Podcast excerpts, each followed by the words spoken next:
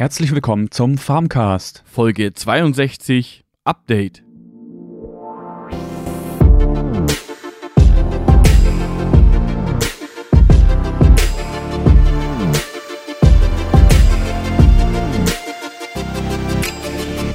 Wir sind zurück aus unserer einmonatigen Pause und bringen euch auf den neuesten Stand. Was hat sich in der Zwischenzeit beim Peter am Hof getan oder welche Zuhörerfragen haben sich angestaut, die wir heute auch nochmal hier äh, bearbeiten wollen? Peter ist auch wieder dabei. Ja, ich bin wieder dabei. Ähm, bin ja jetzt mittlerweile Stammgast. Wie in jeder Genau. Folge, ne? ja, ja, richtig. Ähm, steigen wir doch mal ein. Ähm, wie war dein Monat, Peter? Weil wir haben ja schon länger nichts mehr gehört voneinander und von dir vor allem Ding, ne? Genau. Wir sind ja jetzt auch wieder zurück aus der Pause und ähm, ja, was ist so passiert? Wir haben ja Ende August uns als letztes gehört. Da war ja dann die Maisernte eigentlich im Gange. Mhm. Ähm, und es war auch so, dass trotz der Trockenheit, über die wir immer wieder gesprochen haben, ähm, jetzt im Sommer, trotz dessen war eigentlich die Ernte bei uns ganz okay, ganz passabel. Ähm, waren eigentlich viele äh, überrascht, dass es doch äh, so gut war, weil die Prognosen waren eher schlecht gestanden äh, für, für den Mais. Ähm, aber da müssen wir auf jeden Fall sagen, also unsere äh, Lager wurden alle wieder voll und wir können auf jeden Fall sagen, äh, dass das auch alles passt und dass wir jetzt eigentlich auch keinen Futtermangel oder sowas haben, äh, dass wir jetzt gucken müssen, dass wir irgendwie äh, was zukaufen. Das klappt auf jeden Fall soweit alles ganz gut. Okay. Ja, auch von der Ernte her, die Erntebedingungen waren dieses Jahr auch super. Dadurch, dass es so trocken war, war natürlich das auch alles top. Man konnte überall reinfahren, hat keine äh, Spuren hinterlassen, beziehungsweise hat halt, wenn es feucht ist, ne, da würde man ja einsinken und so, da macht man natürlich auch Strukturschäden im Boden und so weiter. Ähm, aber das war ja dieses Jahr dann alles eigentlich hinfällig. Okay. Ähm, ja, natürlich geht es dann weiter, äh, wenn geerntet ist, muss natürlich auch wieder was gesät werden. Ähm, ja, haben dann die Bodenbearbeitung gemacht. Das machen wir zum Beispiel mit einer Scheibenecke. Ähm, die Maisstoppel wurden bei uns äh, zuerst gemulcht, bevor wir sie eingearbeitet haben. Das macht man wegen den äh, Maiszünsler. Das ist ein Schädling, der bei uns jetzt sich immer mehr verbreitet, ähm, der praktisch äh, die Pflanzen ähm, anbohrt und sie dann umknicken las lässt. Mhm. Ähm, und der überwintert eben in den Maisstoppeln auch. Okay. Ja, und, und man sagt halt einfach, wenn man es mulcht, dann hat er wesentlich weniger Lebensraum. Ähm, und somit, äh, ja, kann man da ein bisschen den bekämpfen, ohne den jetzt irgendwie äh, chemisch bekämpfen zu müssen. Okay. Ja, nachdem das Mulchen gemacht worden ist, das haben wir zum Beispiel bei Lohnunternehmer machen lassen, weil wir selber kein so ein großes Mulchgerät haben. Ähm, danach haben wir die Bodenbearbeitung gemacht, wie gesagt, mit der Scheibenegge. Da haben wir die Maisstoppeln eingearbeitet und den Boden halt äh, wieder äh, praktisch krümelig gemacht, äh, damit wir wieder was reinsäen können. Hm. Ja, und dann sind wir mit unserer Sämaschine durchgestattet. Zum einen haben wir dieses Jahr wieder Grünrocken gesät, dann haben wir Gerste gesät und äh, Tritikale. Zum Grünrocken vielleicht ein paar Worte. Mhm. Den, den säen wir jetzt ähm, im, im Herbst jetzt aus. Das ist praktisch ein- eine Rockenart, eine bestimmte. Und den ernten wir im Frühjahr dann äh, vor, vor der Maisaussaat oder zur Maisaussaat, äh, ernten wir den dann praktisch grün. Also wir lassen den nicht äh, reifen, bis die Körner praktisch äh, hart werden und gedroschen werden, sondern wir, wir mähen den in der ganzen Pflanze weg. Also so eine grüne Pflanze. Genau, und das ist halt auch eine äh, Energiepflanze für die Biogasanlage, kann man aber auch in der Fütterung äh, bei den Kühen zum Beispiel einsetzen. Okay. Ja, und dann haben wir ähm, äh, das Getreide noch ausgesät, äh, die Gaste und die Trikale. Und ja, da waren natürlich auch die Bedingungen super. Und es hat jetzt auch glücklicherweise dann mehrmals geregnet jetzt daraufhin, nachdem wir gesät haben. Also, äh, ja, sagen wir mal, bisher kann man es eigentlich nicht besser haben äh, als Bedingungen, weil die Saat war super, die Bedingungen waren top, weil der Boden äh, nicht zu nass war und dann eben durch den Regen auch nicht mehr zu trocken. Ähm, und es ging alles ratzfatz bei uns. Ähm, ja, und ohne Probleme über die Bühne. Also, Das war echt super. Muss man schon sagen. Sind da echt zuversichtlich und zufrieden, ähm, dass das so geklappt hat. Ja, stark. Ja, das ist jetzt alles über die Bühne gegangen. War jetzt auch ein stressiges Monat, muss ich auch sagen. Also ich hatte genug zu tun im letzten Monat.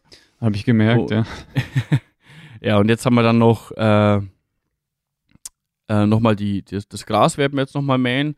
Da steht zwar nicht viel draußen, äh, aber ja, muss halt nochmal weg, damit es nochmal geschnitten ist, damit es halt auch wieder frisch austreiben und wachsen kann. Mhm. Und der steht jetzt äh, ja auch noch diese Woche jetzt noch an.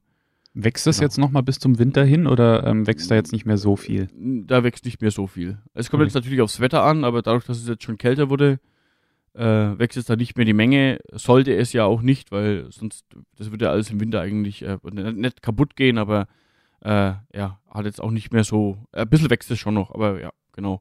Bis nächstes Jahr im Frühjahr, da geht es dann richtig ab, wenn die Sonne wieder rauskommt. Und das ist halt gut, wenn wir jetzt praktisch nochmal einen äh, Kahlschnitt machen, würde ich jetzt mal so sagen, damit das Gras wieder praktisch schön frisch ähm, austreiben und wachsen kann, damit das alte Gras einfach weg ist. Genau. Ja, es gibt nichts äh, über äh, frisches Gras, ne? Genau. ja, soweit äh, eigentlich zu mir. Was gibt's bei dir noch Neues?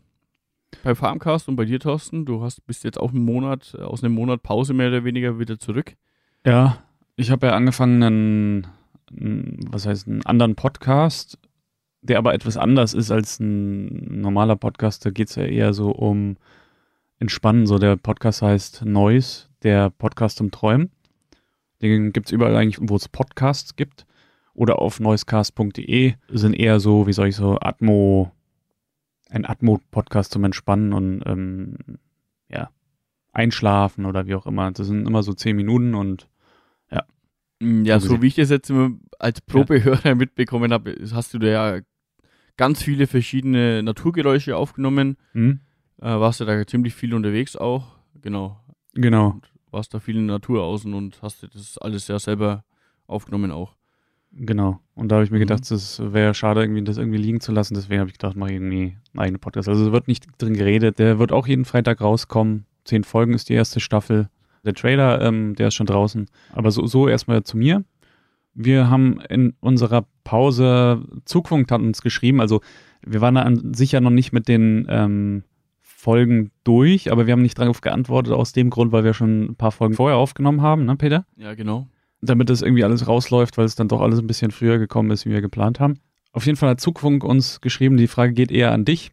Frage, warum lassen einige Bauern ihre Maisfelder erst braun werden, während andere die grünen Pflanzen ernten? Habe das auch schon in vergangenen Jahren beobachtet, nicht nur in diesem Grüße und Danke. Ja, ähm, ja, relativ einfach. Es ist ähnlich, äh, wie ich vorhin beim Grünrocken beschrieben habe. Bei Mais ist es ja auch so, ich ernte in der Regel ja die ganze Pflanze zur Fütterung und auch zur Energieproduktion. Ernte ich ja praktisch, die wird ja 10 cm überhalb vom Boden, wird die Pflanze abgeschnitten und ich ernte den Stängel und den Kolben und die Körner alles mit. Es wird ja alles gehäckselt und praktisch, ich nutze die ganze Pflanze, ne? Mhm. Und deswegen äh, wird es auch noch relativ grün geerntet. So, wenn ich jetzt die Pflanze aber weiter reifen lasse, dann stirbt die äh, Pflanze, die Restpflanze, ähm, praktisch der Stängel und die Blätter stirbt dann immer weiter ab. Aber in der äh, Zeit bildet sich immer weiter die, der, das Korn noch fort in der Maispflanze. Ja. Mhm.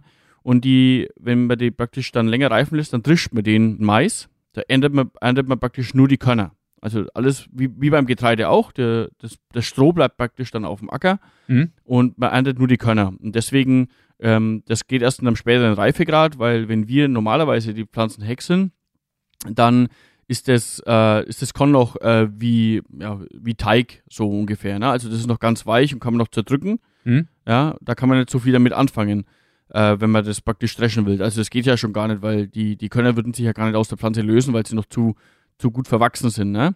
Das wird Aber umso länger das- und so, ne, in der Maschine Genau. Mhm. Ge genau, umso länger das man wartet, umso weiter geht auch die Reife dann weg und dann kann man eben äh, die Körner ernten und deswegen werden die Pflanzen dann halt erst braun. Genau. Das kann man sich vorstellen wie beim ganz normalen, wie bei der Gaste auch.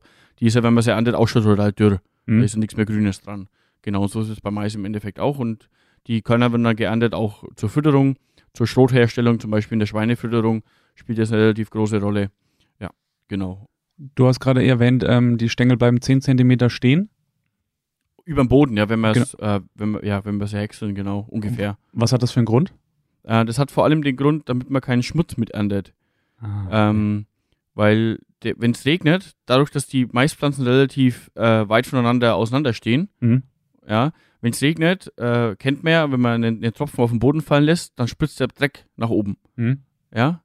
Und das ist ja passiert im Feld ja genauso. Wenn es regnet, dann, dann spritzt immer wieder Dreck nach oben, feiner Dreck, und der hängt sich ja dann an den ersten Zentimetern von der, von der Pflanze praktisch unten dann hin. Ja. Ah, okay. Und deswegen erntet man da auch ein bisschen höher. damit, damit man den, den Dreck nicht mit im Futter dann später hat. Ja, das habe ich auch äh, gesehen, wie ich mit dir bei äh, Folge 14 Mais Live unterwegs war. Habe ich das auch beobachten können. Ja, genau. Ja, und deswegen erntet man dann ein bisschen höher. Kommt immer natürlich dann auch das Wetter davor drauf an. Äh, Mhm. Aber in der Regel, ich denke mal so 10 Zentimeter, glaube ich, sind schon normal oder höher auch. Okay. Ähm, was es da auch noch für eine Möglichkeit gibt, ist ähm, Hochschnitt äh, zu machen. Dann erntet man äh, vielleicht einen Meter über dem Boden, dann lässt man so einen Meter Stängel am Boden stehen. Und damit kann man, äh, oder knapp unterhalb vom Kolben, äh, damit kann man halt die Energiedichte in, später in der Silage eben erhöhen, weil dadurch, dass der Kolbenanteil zum Pflanzenanteil dann relativ hoch ist, weil Mhm. im Kolben steckt ja die Energie drin Mhm. ja, ein Großteil. Und wenn man höher schneidet, dann ist ja praktisch der Kolbenanteil im Vergleich zur Restpflanze relativ hoch. Mhm. Und dann ist praktisch die Energiedichte äh, höher im später in der Silage. Macht man vor allem in der Bullenmast zum Beispiel. Okay. Aber du hast genau. halt kein, äh, die Biomasse ist dann weniger insgesamt, ne? Ist ja Ge genau richtig. Ja, Okay. genau so ist es. Ja. Was wird dann mit den Stängeln dann gemacht? Äh, wenn die dann stehen bleiben, was, was passiert dann noch? ja, man mulcht sie entweder oder ja, arbeitet sie dann halt auch irgendwie ein. Ähm, beim, beim Dreschen, wenn man Mais drischt, dann kann man auch das Maisstroh noch ernten, wie, wie Mhm. beim anderen, beim, beim Getreidestroh eben auch. Ähm, ja, aber meistens wird's eigentlich, bleibt es eigentlich am Acker und wird eingearbeitet. Wobei dieses äh, Dreschen vom Mais und dieser Hochschnitt bei uns jetzt hier äh, nicht so viel Rolle spielt, bei uns in Franken. Also das meiste wird bei uns Silage gemacht, ganz normal. Okay. Ich hoffe, ich hoff, das konnte die Frage beantworten von den Zugfunkern. Also ich fand es gut erklärt und äh, gut beantwortet ausführlich. Also äh, definitiv. Also ich warten wir mal, vielleicht melden sie sich mal noch. Genau. Viele Grüße an die Zugfunker auf jeden Fall. Ja. Es haben sich ja ein paar Fragen noch angestaut, und zwar vom Roman, der uns geschrieben hatte. Wir haben in den vergangenen Folgen jetzt nicht alle beantworten können, weil es halt wirklich echt äh, viele Fragen waren. Jetzt versuchen wir die vielleicht noch äh, abzuarbeiten, bevor es dann bei uns mit den neuen Themen irgendwie weitergeht. Genau. Ja, sollen wir dann, dann fangen wir mal an, oder? Ja, genau. Was haben wir da noch? Erste Frage, Bio. Was sind die Unterschiede von Bio zu konventionell? Ja, das Thema Bio und konventionell, das diskutiere ich ja immer mal wieder in den Folgen. Ich spreche das ja doch ab und zu mal an. Wirklich ausführlich haben wir es wirklich in der Bio One Can Lobby Folge gemacht. Ja, ans ansonsten sind halt die Auflagen beim Bio einfach äh, anders und höher. Man darf zum Beispiel ja keinen Kunstdünger äh, einsetzen oder keinen chemischen Pflanzenschutz machen, wobei es da auch immer wieder Ausnahmen und Grauzonen gibt, äh, muss man auch dazu sagen. Ähm, Zum Beispiel mit ja. Kupfer, glaube ich, ne, bei Bio wird ja, gearbeitet, genau. was auch nicht wirklich so gesundheitsfördernd ist, ne? Genau, also da gibt es auch so verschiedenste Grauzonen, äh, Genau. die dann doch wieder funktionieren. Ähm, ja, aber das sind so die größten Unterschiede eigentlich, dass man halt äh, ja im Anbau von den Pflanzen da ein bisschen äh, eingeschränkt beziehungsweise anders zu handeln hat. Kommt immer darauf an, welchen äh, Bio-Verband das man auch angehört. Da gibt es ja ganz verschiedene Verbände, äh, die das dann praktisch, nach denen man zertifiziert wird, mehr oder weniger. Ähm, und da sind auch die Auflagen unterschiedlichst zu jedem. Ähm, ja, so kann man das eigentlich mal so grob beantworten. Aber vielleicht mal die Folge anhören, äh, Folge 2. Und äh, ja, wenn wir noch mehr Fragen wären, dann können wir gerne auch dann nochmal tiefer äh, drauf einsteigen und vielleicht nochmal Folge drüber machen. Dann kommen wir zum nächsten Punkt, Feldfrüchte. Was ist der Ablauf beim Getreideanbau? Ja, also wir hatten ja jetzt die Aussaat, passt ja jetzt eigentlich so ganz gut vom zeitlichen her. Äh, wir haben es jetzt ausgesät, also nachdem wir ja die Vorfrucht geerntet hatten, was eigentlich zum größten Teil bei uns Mais war, äh, haben dann die Maisstoffe eingearbeitet und dann haben wir ja, das Getreide mit der Drillmaschine ausgesät. Mhm. Ja, die ja, wächst jetzt erstmal und je nachdem, äh, wie es jetzt im Herbst dann ist, aber ich gehe davon aus, dass das klappt, wird es erstmal im Herbst nochmal äh, behandelt mit einem mit einem äh, Pflanzenschutzmittel, äh, vor allem äh, eben gegen äh, Unkraut und so weiter. Das passiert im Herbst meistens noch und dann im Frühjahr, da wird sie dann äh, gedüngt nochmal mit, mit einem Kunstdünger. Und das passiert dann äh, ein, zweimal, wird sie dann praktisch gedüngt, um sie praktisch dann halt ja das Pflanzenwachstum weiterhin anzuregen. Und dann wird sie ähm, im Frühjahr nochmal chemisch auch Pflanzenschutz gemacht, damit das Unkraut nochmal weg ist. Und je nachdem eben kann auch mal sein, dass man eine äh, Fungizidbehandlung macht, also gegen Pilze. Das macht man vor allem dann, wenn die Pflanze schon weiter fortgeschritten und größer ist. Mhm. Äh, dadurch, da ist er dann relativ dicht und wenn, kann man sich ja vorstellen, wenn ganz viel dichte Biomasse aneinander ist und es wird feucht, können sich da auch mal Pilze bilden. Ähm, und das macht man dann auch. Es kommt immer ein bisschen auf die Getreideart dann auch an. Also es ist auch unterschiedlich, ob man jetzt Gerste, Tritikale oder Weizen anbaut. Oh, ja, genau. Also da sind auch Unterschiede äh, von dem her, wie man es macht. Aber so grob kann man es eigentlich mal so sagen. Ja. Okay. Welche Maschinen kommen dann zum Einsatz? Ja, bei der Aussaat natürlich die Drillmaschine, wie ich gerade schon gesagt habe. Das ist eine, eine Sämaschine, die am Schlepper mhm. dran hängt. Äh, Gibt es in verschiedensten äh, technischen Ausführungen. Äh, genau. Dann der, äh, ja, die Pflanzenschutzspritze, das ist dieses Teil mit hinten einem großen Tank und so breiten Gestängen, äh, wo eben ja, das Pflanzenschutzmittel äh, praktisch mit Wasser in Verbindung auf die Pflanzen gespült wird. Und der Kunstdüngerstreuer, der dann im Einsatz kommt, wenn man den Kunstdünger ausbringt, das ist ja auch so eine Kiste hinten dran mit so Wurfschaufeln, die sich drehen, äh, mit denen verteilt man dann den Kunstdünger auf dem Feld äh, über den Boden wird dann der praktisch äh, über die Pflanzen aufgenommen. Ansonsten dann bei der Ernte ist dann eigentlich so der Mähdrescher noch im Einsatz. Ja, das ist so mal das, was jetzt direkt in Verbindung ist damit. Okay. Und dann hat er noch gefragt, ähm, welcher Schlepper zieht die? Und ob das nur eine PS-Frage ist. Das ist die Frage, auf was sich das jetzt bezieht. Ich gehe davon aus, auf die Maschinen, die. Auf die Maschinen? Ja. ja, okay. Also am meisten Kraft braucht man natürlich in der Bodenbearbeitung. Also mhm. das ist, wenn ich irgendwie eine Gruppe oder eine Scheibenecke oder einen Flug oder sonst irgendwas durch den Boden schleife, äh, braucht natürlich der am meisten Kraft. Also da sind halt wir, dadurch, dass wir relativ große Arbeitsbreiten haben äh, für unsere Verhältnisse, also bei fünf Metern sind wir da eigentlich so unterwegs. Da hat er bei uns auch der Schlepper mal 250 bzw. 300 PS. Aber die sind meistens in der Bodenbearbeitung im Einsatz. Und dann alles, was später kommt, beim Pflanzenschutz und beim Düngerstreuen, wie ich gerade schon gesagt habe, äh, da kommen relativ kompakte Schlepper äh, und möglichst leichte Schlepper und somit auch von der PS-Zahl relativ äh, niedrigere Schlepper in Einsatz, weil man erstens die PS nicht braucht und zweitens, umso leichter und umso kleiner der Schlepper ist, umso weniger mache ich natürlich im äh, Feld kaputt. Ne? Wenn ich mhm. mit einem riesen Schlepper ankomme, fahre ich ja alles über den Haufen, weil ich muss ja durch den Bestand durchfahren. Ich kann nicht einfach an der Seite an der Straße entlang fahren, sondern ich muss ja innen rein, ne? um das genau. über das ganze Feld zu verteilen. Und äh, da kommen relativ ja, kompakte und leichtere Schlepper dann in Einsatz. Und bei der Aussaat, was ich gerade noch vergessen habe, da sind eher so Mittelklasse-Schlepper, keine Ahnung, zwischen 150 bis 200 PS, die je nachdem, wie groß die Sämaschine dann eben auch ist. Wo sind dann die Unterschiede zum Mais? Ist eigentlich das gleiche, oder? Ja, der Mais wird halt erst im Frühjahr ausgesät. Mhm. Ähm, nicht so wie jetzt das Getreide im Herbst schon. Also der Mais kommt äh, im Frühjahr raus und wächst ja dann nur vom Frühjahr bis in den Herbst rein. Ja. Mhm es ist ja keine Winterfrucht. Also zum Beispiel die, die, Wintergetreide, die wir in der Regel anbauen, Wintergaste und, oder Wintertritikale, äh, auch der Winterweizen, bei dem ist auch so, der, der braucht praktisch diesen Kältereiz oder diesen Frostreiz, braucht er äh, über den Winter, ähm, damit er praktisch im Frühjahr wieder durchstarten kann. Das ist halt so von der Sorte oder von, von der Pflanze her so auch angedacht. Ne? Also er geht halt jetzt bis zu einem gewissen äh, Wachstumsgrad geht er jetzt in den Winter rein und dann äh, hört einfach auf, es wachsen. Ja, mhm. das ist dann, der ist dann nur so bodennah, es sind lauter so kleine Büschel dann am Boden, so kann man das vielleicht beschreiben. Ähm, und dann im Frühjahr wächst er dann erst in die Höhe. Also der wächst am Anfang nur in die Breite, kann man mal so beschreiben, vor dem Winter. Mhm. Und nachdem es dann wieder im Frühjahr losgeht, wächst er in die Höhe. Ja, und das ist bei Mais eigentlich ganz anders. Der Mais wächst ja von Anfang an nur nach oben. Mhm. Ähm, Deswegen wächst er auch so schnell, ne? Genau. Und äh, ja, weil es auch eine, die, die Maispflanze ist auch so von der Pflanze eine andere äh, die, die funktioniert auch anders. Also äh, ist auch zum Beispiel, Mais hat die Besonderheit, dass es eine C4-Pflanze ist. kann man mal ganz kurz anschneiden. Ähm, C4 äh, kenne ich von Sprengstoff, glaube ich.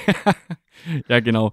Also die äh, ist, ist tagsüber, wenn die Sonne drauf brennt, äh, hat er praktisch seine ganzen Spaltöffnungen geschlossen, ja, mhm. um möglichst wenig Wasserverlust zu haben, ja. Mhm. Und nachts öffnet er praktisch seine, seine äh, Poren, um das mal einfach zu beschreiben, und nimmt dann erst äh, die ganzen Sachen, wenn es kalt ist, nimmt er erst die ganzen Sachen zum Verarbeiten auf. Also am Tag über speichert er praktisch nur die Sonnenenergie, ja, mhm. und speichert die halt in einem bestimmten Stoff äh, in der Pflanze, ja? ja? Und nachts macht er erst die, die Zellatmung, wenn man es mal so beschreiben will, okay. weil dann weniger Energieverlust ist. Also äh, tagsüber versucht er sich möglichst abzuschotten und nur praktisch Sonnenenergie einzulagern und nachts versucht er diese Energie, die er gespeichert hat, im, eben dann mit Sauerstoff und so weiter, was er halt alles dazu braucht, zu verarbeiten. Das ist mal ein großer ah. Unterschied eigentlich. Ist okay. jetzt natürlich wahrscheinlich nicht perfekt erklärt, aber ich habe mich jetzt auch nicht perfekt eingelesen. Das war jetzt noch so mein Bio-Halbwissen, was okay. ich mal gelernt habe.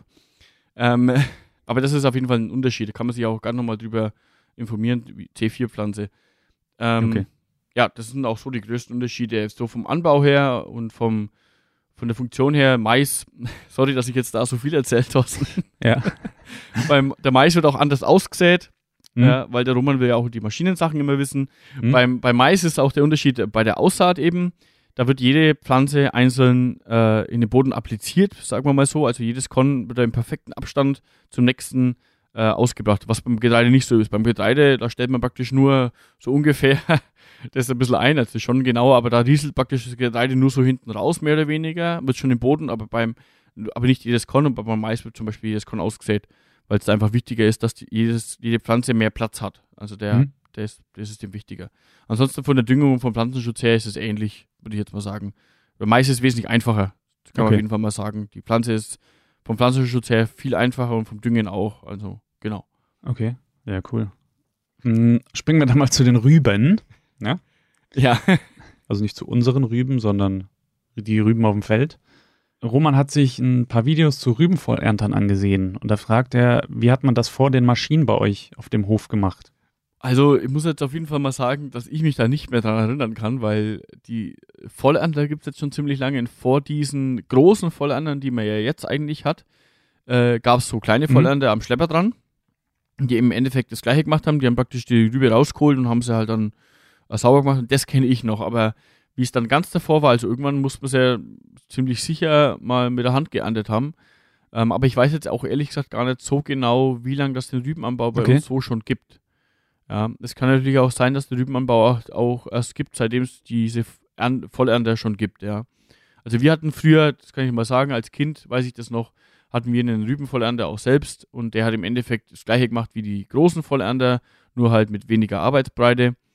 Und ja, also das, die- Technik hat sich da jetzt nicht so groß verändert äh, in den letzten knapp 30 Jahren, äh, soweit ich jetzt das so beurteilen kann. Wie es davor war, kann ich ehrlich Okay. gesagt gar nicht so genau sagen. Dann hat er noch so ein paar restliche Fragen. Ist es üblich, als Landwirt auch Forstwirtschaft zu betreiben?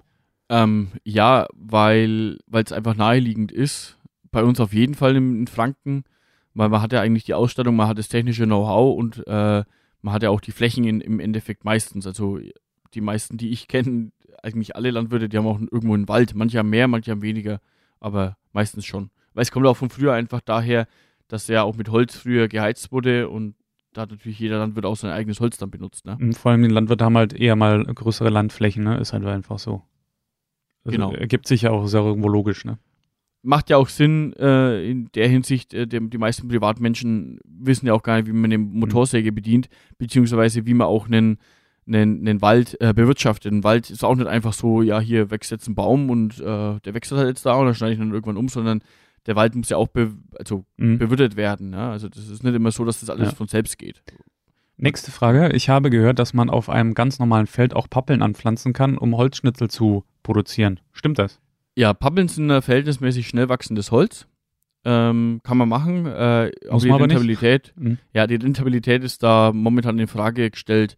Es war vor ein paar Jahren, war das mal ganz groß und wurde überall diskutiert, auch in den Fachzeitschriften und so weiter, aber jetzt hört man da relativ wenig davon. Okay. Wird auch, glaube ich, verhältnismäßig wenig gemacht, weil ich glaube, da auch, ja, das jetzt nicht so, doch nicht so prickelnd ist, wie sie sich das vorgestellt hatten. Okay. Was gibt es neben der Biogasanlage sonst noch für Möglichkeiten, ein weiteres Standbein aufzubauen? Ja, Biogasanlagen gibt es ja noch nicht so lang. Ähm, die Frage ist, was ist ein weiteres Standbein? Äh, wenn ich jetzt äh, Ackerbauer bin, dann bin ich halt ein Ackerbauer, aber ist es dann ein weiteres Standbein schon im Milchviehbetrieb dazu zu haben? Also äh, kommt immer ein bisschen drauf an, wie man das jetzt so sieht. Oder wenn ich im Milchviehbetrieb bin und mache nebenbei noch, verkaufe nebenbei noch Getreide, weil ich zu viel habe, dann bin ich ja Ackerbauer und Milchviehlandwirt, ja. Also so, aber wenn man jetzt noch ein bisschen so die besonderen Sachen angeht, da gibt es halt die Möglichkeiten, entweder zum Beispiel Gemüse anzubauen, das ist noch was Ausgefalleneres, was Besonderes. Ähm, dann kann man zum Beispiel äh, Direktvermarktung machen, in Form von einem Hofladen zum Beispiel, was es ja auch immer wieder gibt. Das ist eigentlich auch ein eigener Standbein. Äh, ja, Photovoltaik es sind auch ziemlich viele Landwirte auch beteiligt, weil es ja auch die äh, Dachflächen bzw. die Flächen auch dafür haben, sowas aufzubauen. Sieht man ja öfter Äh, so äh, Wiesen, wo äh, Solarpanels draufstehen. Ne? Ja, genau, gibt's auch, ja. Oder Windräder oder was kann man ja besti ist bestimmt Ja, kann man sich auch beteiligen dabei, auf mhm. jeden Fall. Ähm, was zum Beispiel wir noch haben, ist ein Wärmenetz, äh, wo wir uns äh, Biogasabwärme verkaufen. Und wir sind auch zum Beispiel an einem größeren Holzhackschnitzel-Heizwerk beteiligt, was äh, mehrere Landwirte zusammen aufgebaut haben, wo wir zum Beispiel in dem Dorf ein Hallenbad, Kindergarten, Schule und Häuser eben auch versorgen, wo wir unsere Hackschnitzel hinliefern und das eben auch von der, von der ja, Genossenschaft da mehr oder weniger betrieben wird. Genau, das mhm. ist auch noch so ein zusätzliches Standbein. Okay. Nächste Frage. Stimmt es, dass man auf Feldern auch als Kind einen Schlepper steuern darf? Das ist jetzt eine ganz also, coole Frage, ne? also ich kenne es auf jeden Fall, dass man das macht. Äh, ich mhm. als äh, Kind bin da auch gern mal gefahren und habe da mal gelenkt und wenn ich mit dem Kind unterwegs bin, lasse ich das Kind auch gern mal fahren und mal lenken.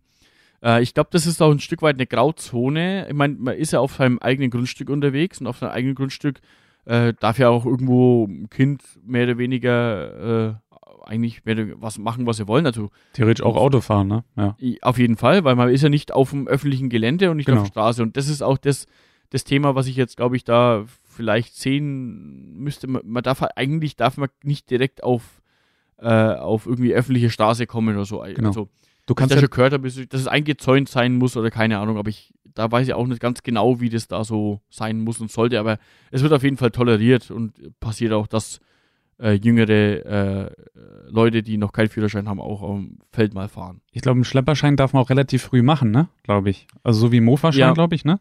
Ja, den, den ganz, also für kleinere Schlepper mit 15 mhm. und normal, den normalen, äh, auch wo man die großen Maschinen dann fahren darf, mit 16. Ah, okay. Ja, genau. Nächste Frage. Was für Maschinen habt ihr als Landwirt noch selber? Was mietet man und was holt man sich vom Lohnunternehmer? Wohin geht der Trend? Also wir haben noch ziemlich viele Maschinen selbst, würde ich jetzt schon mal sagen. Also die ganze Bodenbearbeitung haben wir selbst, die Aussaat haben wir selbst. Alles, was im Grünland zu tun hat, also Mähwerk, Schwader und so weiter. Dann, äh, ja, wie gesagt, Bodenbearbeitung, Gruppe, Scheiben, EG, Pflug, haben wir alles selber. Auch alle Transportanhänger und äh, so weiter haben wir auch selbst. Was wir uns auf jeden Fall zuholen, äh, ist ein Häcksler, Feldhäcksler für, fürs Gras oder für den Mais. Der Mähdrescher kommt bei uns als Lohnunternehmer auch. Äh, und zum Beispiel auch, wenn man Strohballen presst, das ist auch gang und gäbe eigentlich, dass das äh, vom Lohnunternehmer erledigt wird. Ähm, ja, was wir selber auch haben, ist Düngerstreuer und Pflanzenschutz und so. Das haben wir auch alles selbst. Wobei, äh, was ist der Grund dafür, dass man das vom Lohnunternehmer holt, beziehungsweise sich mietet, ist natürlich die, äh, die äh, finanzielle Belastung, die man damit hätte, weil so ein Feldhäcksler, den würde ich selbst nie auslasten können. Der kostet halt mal ein paar hunderttausend, ja, aber der wird sich bei mir einfach nicht irritieren. Und ein Lohnunternehmer, der macht halt nur das. Der häckselt nur vom A, vom einen Betrieb, dann am nächsten Betrieb und so weiter. Und dadurch bekommt er halt auch seine Auslastung an seiner Maschine halt, ne? Genau, und deswegen macht man das in der Regel. Äh, der Trend geht mittlerweile doch schon immer mehr auch dahin, dass man äh, relativ viel vom Lohnunternehmer macht und auch so Gemeinschaftsmaschinen werden immer mehr gekauft. Also, dass man sich mit zwei, drei Landwirten zusammentut und sagt, wir kaufen jetzt zusammen eine Maschine und nutzen die alle drei, um wieder eben die Auslastung zu erhöhen. Mhm. Macht ja auch irgendwo Sinn, ne? Auf, also Auf jeden Fall. Weil die Maschinen werden ja nicht günstiger, ne? Bei den Preisen, wo wir da halt unterwegs sind, äh, ist das schon, ja, nicht immer ganz so einfach, das allein zu stemmen, ja. ja. Was ist deine Lieblingstreckermarke? Also, ähm, da, da können wir auch gleich mal die, die, die nächste Folge noch mit reinnehmen. Thorsten, lese doch gleich mal noch mit vor. Ist es unter Landwirten üblich, mit seinen neuen Fendt Ideal 9T anzugeben oder sind da alle sehr gelassen, weil es ja nur ein Arbeitsgerät ist? Hat man so einen Teil überhaupt noch am Hof? Also ein Fendt Ideal 9T, weiß ich gar nicht, was das für ein Schlepper ist. Gibt es vielleicht auch, vielleicht ist es auch ein Fantasiename, weiß ich nicht. Ähm, also es ist, muss schon sagen, also meine Lieblingsträgermarke, ich, wir fahren am, am, am Hof einfach nur John Deere. Hat auch den Grund, weil wir einfach eine sehr gute Anbindung an unsere Werkstatt haben, ein sehr gutes Verhältnis mit unserer Werkstatt haben äh, und eben auch von der Technik mittlerweile her, was, was, was die John Deere eben auch vor allem im, im Lenksystembereich und so weiter haben, äh, funktioniert einfach gut und äh, es passt halt einfach, ja. Und es ist natürlich einfacher für uns, alle Schlepper von der gleichen Marke zu haben als fünf verschiedene, weil wir persönlich wissen dann halt auch, wenn mal was äh, falsch laufen sollte, wo muss man hinlangen und auch natürlich ist die Bedienung auf allen Schleppern gleich. Ich muss mich nicht auf fünf verschiedene Schlepper einstellen. Mhm. Äh, das ist jetzt so schon der Grund. Also, dass ich jetzt sagen würde, das ist jetzt meine Lieblingsmarke und alles andere ist Schrott, äh, so bin ich auf jeden Fall nicht. Also, ja. ihr habt, habt ihr schon von schon immer John Deere gehabt? wir hatten eigentlich, also wir hatten früher schon andere, aber die letzten äh, knapp 20 Jahre haben wir eigentlich nur John Deere Schlepper. Okay, hat sich so einge. Hat sich einfach, wie gesagt, wir haben ein sehr gutes Verhältnis zu unserem Landmaschinenhändler Hm. und zur Werkstatt und das funktioniert einfach gut. Und das, das ist auch einer der großen Gründe, warum das so ist. Ja, Okay. wir hatten immer mal wieder auch ein anderes Modell getestet, äh, auch eine andere Marke getestet und so, aber ja, war halt jetzt immer so, dass es dann doch so am besten war. Aber das mit dem Angeben Hm. ist schon sehr weit verbreitet. Ja. Also habe ich in meiner Berufsschule und meinen anderen Weiterbildungen und so halt auch immer wieder gemerkt, äh, es gibt wirklich Leute, die, da ist alles andere Dreck. Ja, da gibt es nur diesen einen Schlepper, die den, die er halt fährt und alles andere ist doch Schrott. Und natürlich Ja. werden dann auch die wildesten äh, äh, Thesen aufgestellt, warum das so ist und so weiter. Also das ist schon, würde ich schon sagen, ist schon ziemlich weit verbreitet, ja. Okay. Ja, dann kommen wir mal zum nächsten Punkt. Und zwar hat er zur Folge 55, also das ist eher eine persönliche Frage, Fragen gestellt. Und das war die Folge 55 Digitalk. Da haben wir mit dem Rainer Winter gesprochen. Und zwar, ähm, was für eine Schnittstelle hat dieser ISO-Bus? Wir hatten ja da vom ISO-Bus gesprochen, ne? Genau, ähm, nochmal ganz kurz, ISO-Bus äh, ist äh, ein standardisiertes Bussystem. Äh, Die fahren durch die Städte und holen die Leute ab. Nee? Genau, so beschreibt es mein Vater immer. ist ein un- universales Bussystem, was in den Landmaschinen halt zum Einsatz kommt, zum Mhm. Einsatz kommt, zur Datenübertragung und Datenaustausch zwischen Maschinen und Schlepper vor allem und natürlich auch um die Daten irgendwo bereitzustellen und dass man halt nicht ständig verschiedenste Formate hat, sondern dass sich praktisch Maschine und Schlepper vor allem eben miteinander unterhalten können. Ne? Ist das sozusagen wie so ein standardisierter Anschluss wie bei Computern der USB-Anschluss? Genau, kann man so eigentlich mal beschreiben. Äh, der ISO-Bus-Stecker schaut ganz anders aus als Mhm. der USB-Anschluss, ist natürlich wesentlich größer, weil äh, muss natürlich bei so großen Maschinen so sein, weil so ein kleiner USB-Stecker, der, der ist natürlich dann schnell mal futsch, ne? Mhm. Ist halt wesentlich massiverer, äh, größerer Stecker auch. Äh, Gibt es verschiedene Formate von dem, muss man sich einfach im Internet mal angucken. Es gibt ein bisschen kleinere Mhm. und es gibt ein bisschen größere und die haben halt mehrere Pins. Äh, ich weiß gar nicht wie viel, ich glaube acht oder zehn Mhm. oder sogar zwölf, weiß ich nicht ganz genau. Ja, ja und so gucken die aus. Ähm, dann, was du gerade gesagt hast, mit diesem USB, äh, Genau, da kommt, kommt- man da ran, hat er noch gefragt. genau. Also, Ob man über USB gibt- rankommt, ne? ja, es gibt Möglichkeiten mittlerweile, die da schon so, äh, ja, die es da gibt, aber so richtig, dass man sagt, ja, das ist, gehört mit zum Standard und ich kann da jetzt einfach meinen Laptop mit anschließen mit USB und kann dann sofort damit kommunizieren. So ist es leider momentan nicht. Aber da fehlt es momentan einfach auch ein bisschen an den Leuten, die sowas entwickeln, weil äh, die großen Landmaschinenmecha äh, Landmaschinenhersteller sind natürlich jetzt auch nicht unbedingt äh, so erfreut drüber, wenn jeder Privatmann da seine eigene Software praktisch machen kann. Mhm. Und weil dann können ja i- sie ihre Maschinensteuerungen äh, nicht mehr hochpreisig verkaufen. Ne? Die haben da Mhm. auch so das, das Wissensmonopol, würde ich jetzt mal sagen. Okay. Wollen sie sich ja, glaube ich, auch ein bisschen bewahren, so habe ich das Gefühl. Ähm, aber es gibt mittlerweile immer mehr, sagen wir, Startups, die sich damit befassen, um Mhm. eben auch mit der Maschine zu kommunizieren äh, und macht meiner Meinung nach auch riesig Sinn. Äh, ich befasse mich da auch immer wieder damit Mhm. und gucke mir das auch, immer- auch immer wieder mal an und schaue, welche Möglichkeiten das es gibt. Probiere auch immer mal wieder was aus, aber es gibt also schon ein paar so Cracks, die machen das schon, ja. Also kann man sagen, der ISO-Bus ist an sich ein Anschluss nur für den Hersteller, dass der da seine Software drauf spielen kann und Nee, Oder- ich würde es anders beschreiben, ich würde es eher so beschreiben, dass das ist praktisch, es gibt ja zum Beispiel, ich habe eine Sämaschine an meinem Schlepper. Ich Mhm. habe vorne einen Jodierschlepper, hinten eine, eine Sämaschine von Lemken, ja? Ja. Das sind zwei total verschiedene Konzerne, zwei total verschiedene Hersteller. Mhm. Aber äh, die, die Sämaschine braucht Daten vom Schlepper, der Schlepper braucht Daten von der Maschine, ja? Jetzt wenn natürlich jeder Hersteller sein eigenes System hätte, würde das niemals funktionieren. genau. Ja, und deswegen wurde der ISO-Bus entworfen. Da sind praktisch alle äh, Nachrichten, die hin und her gesendet werden, standardisiert. Du weißt ganz genau, wenn ich diese Adresse abrufe, dann bekomme ich die Fahrgeschwindigkeit zurück. Also Okay. kann man es mal grob beschreiben. Mhm. Ja, genau. Ah, ja. So ist es mit dem ISO-Bus. Äh, die letzte Frage noch, die er da noch gestellt hat, ich lese sie schnell selber vor, Ja, Thorsten. ja. Gibt es eine Handy-App, äh, mit der man die Daten auslesen kann? Gibt es mittlerweile eine Firma, äh, Exatrack heißt die, die haben uns letztens mal irgendwie so einen Werbebrief geschrieben. Äh, die haben so, eine, so ein kleines Modul gebaut, was man am Schlepper praktisch in den ISO-Bus-Stecker einsteckt und dann kann man sich mit dem Handy per Bluetooth auf das Teil verbinden äh, und kann dann ja, die Schlepperdaten auslesen. Was jetzt das groß bringt, weiß ich nicht. Ich kann halt da jetzt dann meine Geschwindigkeit und meine Drehzahl und so weiter kann ich da damit auslesen, aber groß steuern kann ich jetzt mit der nix. Ist eigentlich nur zum Auslesen der Daten Ja. sozusagen, ne? Genau, genau. Okay. Ja, dann wären wir eigentlich schon wieder durch. Jetzt haben wir mal alle Fragen abgearbeitet vom Roman auf jeden Fall. Weil es waren ja schon einige. Ja, ich hoffe, der Roman hört uns noch zu und äh, Ja. hört es noch alles und äh, hoffentlich, gib uns doch gerne mal Feedback und wenn noch was offen ist, sag uns auch noch Bescheid, ja. Ja. Also nicht, dass, weil wir einen Monat nicht gesendet haben hier, ähm, heißt es nicht, dass wir jetzt nicht mehr da sind, sondern wir sind wieder zurück. Genau. Gut. Besucht uns auf www.farmcast.de. Kommentare oder Anregungen über info@farmcast.de. Auf Facebook findet ihr uns unter Farmcast der Landwirtschaftspodcast, auf Instagram Farmcast-Podcast und auf Twitter Farmcast Podcast zusammengeschrieben. Ja, dann sind wir natürlich mit unserem Podcast auch auf iTunes unterwegs Jo. und da freuen wir uns immer über einen Kommentar oder auch über ein paar Bewertungssterne, die ihr uns gebt. Genau. Wir wünschen euch eine schöne Woche. Bis zur nächsten Folge Das war der Farmcast mit Peter und Thorsten.